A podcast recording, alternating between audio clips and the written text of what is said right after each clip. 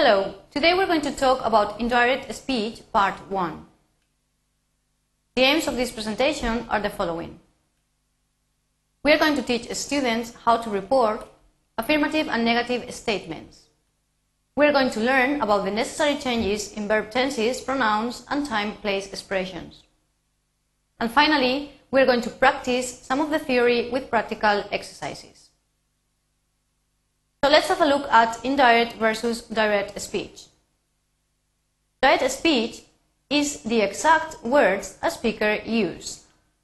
Normally when we write, we use quotation marks in direct speech. On the opposite, indirect speech reports what a speaker said without using the exact words. In this case, there are no quotation marks. Let's have a look at the examples on the screen. I am going to milk the cows today, said the farmer. This is an example of direct speech. And as you see, we have quotation marks.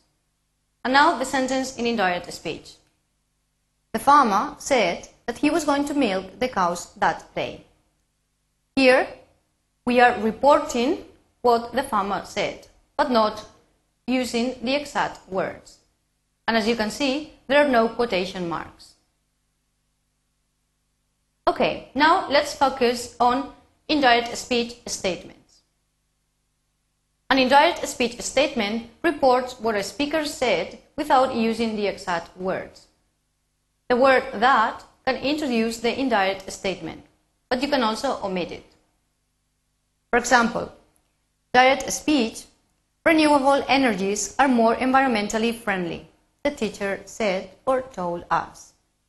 And the sentence in indirect speech, the teacher told us or said that renewable energies were more environmentally friendly. Okay. Remember that when transforming statements, you have to check whether you have to change one of the following. Pronouns, place and time expressions, and most importantly, tenses. Okay, Let's have a look at the changes in verb tenses. The verb in the indirect speech statement is usually in a different tense from the verb in the direct speech statement. So, let's have a look at the example on the screen. We are going to plant new crops this year, the farmer said or told us. The sentence in indirect speech goes as follows. The farmer said or told us that they were going to plant new crops that year. So as you can see, we have changed the verb form from are going to plant to we're going to plant. Okay, so all the verb tenses go back one step in the past. This means that if we have a simple present, it goes back to a simple past. If we have a simple past, it goes back to a past perfect and the same happens with the present perfect. The same applies for the progressive tenses. Present progressive or continuous uh, goes back to past progressive or continuous, and the past progressive goes back to the perfect progressive. So remember, all the verb tenses go back one step in the past. Here you have a table with the necessary changes that you have to make in all the verb tenses, from direct speech to indirect speech. Okay, and now you have changes for the future, will and would, and for the modal verbs.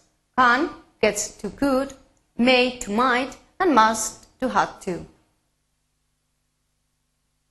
Okay, now let's have a look at some exceptions. You do not change some verbs in indirect speech, especially modal verbs in the past, should, ought to, could, and might. You never change the verbs in the second and third conditional. For example, I should have planted less rye this year, said Mike. So this sentence in the, in the indirect speech would be, Mike said that he should have planted less rye that year. As you can see, the verb tense is maintained. Have, should have planted and should have planted. So there is no change in this case. Now let's have a look at changes in pronouns. Remember and be careful with the possible changes in personal pronouns as well as in possessive pronouns or determiners. Let's have a look at the example on the screen.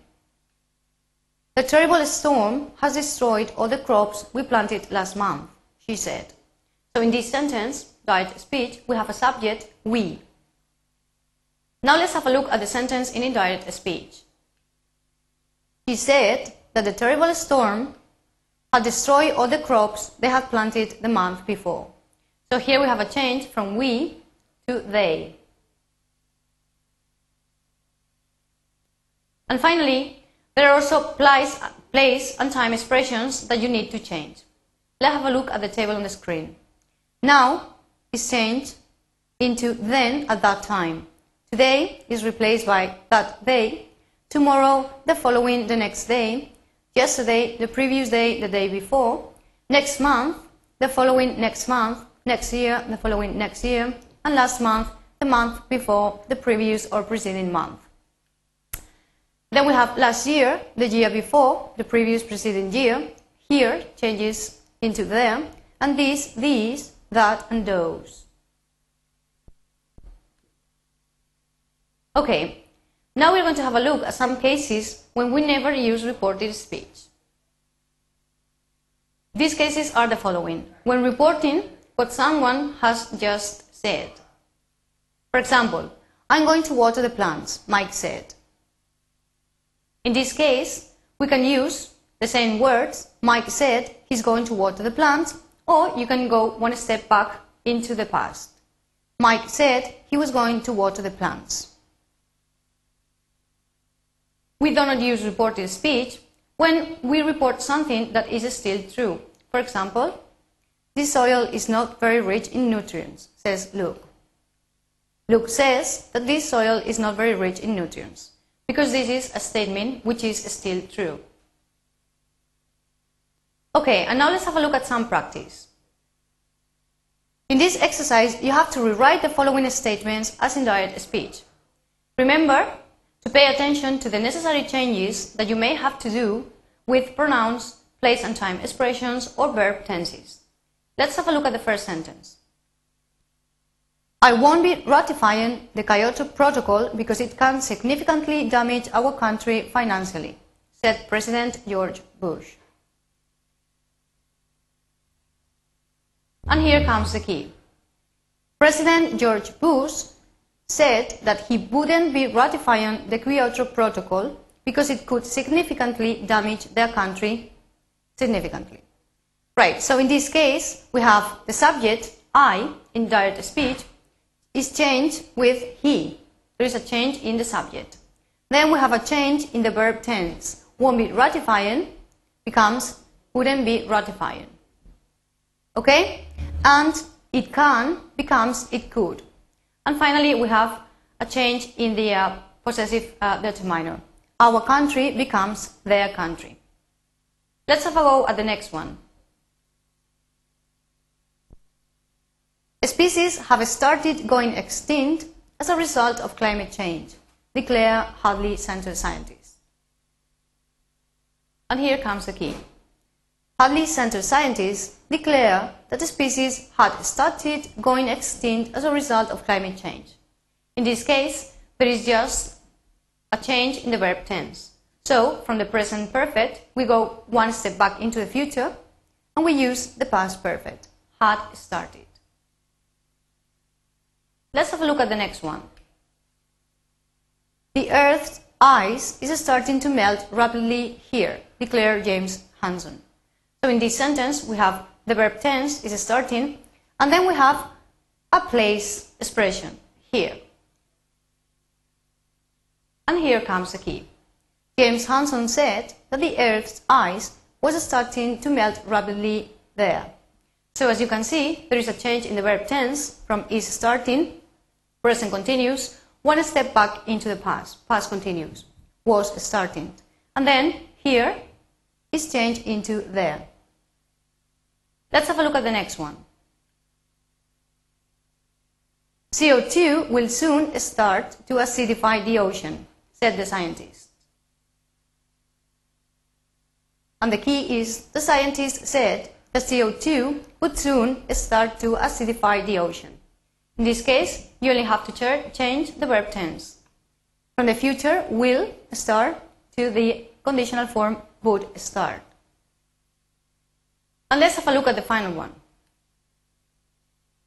There are things the White House doesn't want us to hear, but I'm going to say them anyway, said James Hansen.